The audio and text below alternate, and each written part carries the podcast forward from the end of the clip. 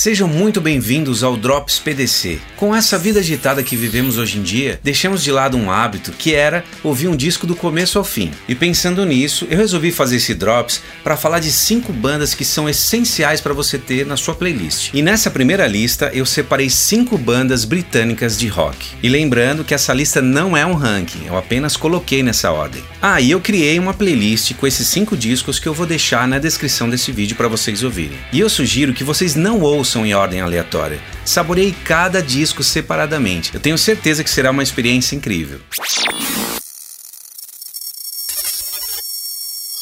E o primeiro deles é The Number of the Beast do Iron Maiden. Com a produção musical de Martin Birch, The Number of the Beast é o terceiro álbum de estúdio da banda britânica de heavy metal Iron Maiden. E a formação da banda nesse disco era composta por Bruce Dickinson, Steve Harris, Adrian Smith, Dave Murray e Cliff Burr. Lançado em março de 1982, esse disco marcou a estreia do novo vocalista Bruce Dickinson e foi o último álbum com o baterista Cliff Burr. Esse álbum conta com algumas das mais famosas canções da banda, como a faixa título The Number of the Beast e Run to the Hills. É o único álbum do Iron Maiden que inclui créditos de composição do baterista Cliff Burr e é o primeiro com canções escritas pelo guitarrista Adrian Smith. O vocalista Bruce estava muito envolvido na composição de várias canções desse álbum, especialmente Children of the Damned, que é uma das minhas favoritas desse álbum, The Prisoner e Run to the Hills. Mas, devido a assuntos contratuais com a sua antiga banda Samson, o Bruce não pôde assinar nenhuma das canções desse álbum.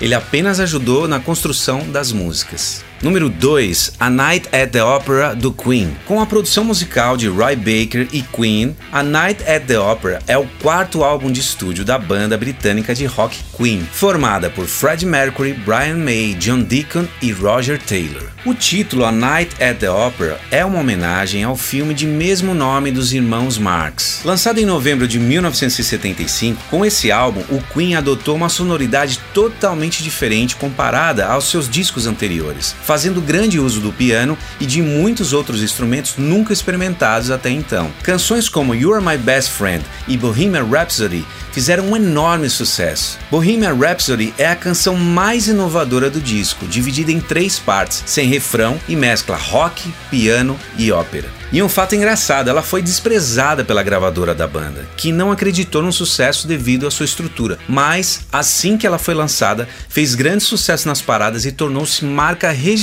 da banda. E a capa foi obra de Freddie Mercury, baseada nos signos de cada um dos integrantes. O estilo de A Night at the Opera segue a linha dos álbuns anteriores, com grande influência das bandas como Led Zeppelin e The Beatles. Uma combinação única entre o hard rock, o rock progressivo, música de teatro, reforçada por corais operísticos. Brian May diz que escreveu a letra de 39 do ponto de vista dos astronautas explorando o espaço, mas muitas especulações foram feitas pela mídia a respeito de qual seria a verdadeira inspiração da canção. Popularmente, acredita-se que a canção fez alusão à Segunda Guerra Mundial, já que o título 39 lembra o ano de 1939. E Brian May também escreveu a canção The Prophet Song, que é incrível, e ela possui também uma longa sessão vocal na qual as vozes de Mercury, May e Taylor foram sobrepostas e distorcidas para criar um efeito psicodélico, semelhante à edição vocal que foi feita na canção Bohemian Rhapsody. Número 3, Synchronicity, do The Police. Com a produção musical do The Police e Hugh Padgham, Synchronicity é o quinto álbum de estúdio da banda formada por Sting, Andy Summers e Stuart Copeland. Lançado em junho de 1983, o álbum de maior sucesso da banda inclui os singles Every Breath You Take, King of Pain, Wrap It Around Your Finger e Synchronicity 2. O título desse álbum e muito do material das canções foram inspiradas no livro The Roots of Coincidence de Arthur Koestler. É um livro de 1972 com introdução às teorias de parapsicologia, incluindo percepção extrasensorial e psicocinese. O Sting era um leitor ávido de Koestler.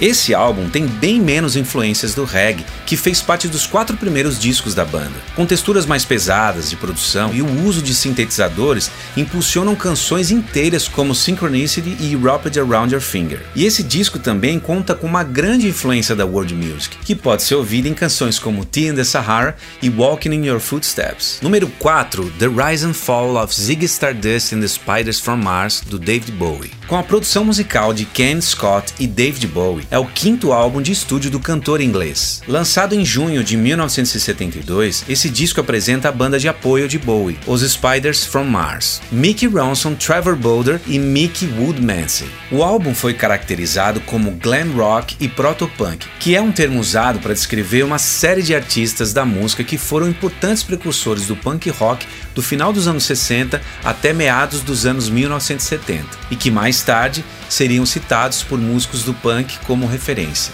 Ao contrário do álbum anterior, que era comandado totalmente pelo piano, as músicas desse álbum são totalmente baseadas na guitarra, devido à saída do tecladista Rick Wakeman. E as canções foram influenciadas por cantores e compositores como Iggy Pop do Stooges, Lou Reed do Velvet Underground e Mark Bolan do T-Rex. E nosso quinto e último disco, Abbey Road dos Beatles. Com a produção musical de George Martin, Abbey Road é o 11 primeiro álbum de estúdio da banda de rock inglesa Beatles. Lançado em setembro de 1969, foi batizado com o nome da localização da EMI Studios em Londres. A capa traz a banda atravessando a faixa de pedestres dessa rua, e ela se tornou uma das capas mais famosas da música de todos os tempos. E esse álbum é maravilhoso. Ele incorpora gêneros como o blues, o rock, o pop e faz um uso proeminente do sintetizador Moog, não só como background, mas às vezes assume um papel principal. Ele é o único álbum dos Beatles que foi gravado exclusivamente por meio de uma mesa de mixagem Solid State,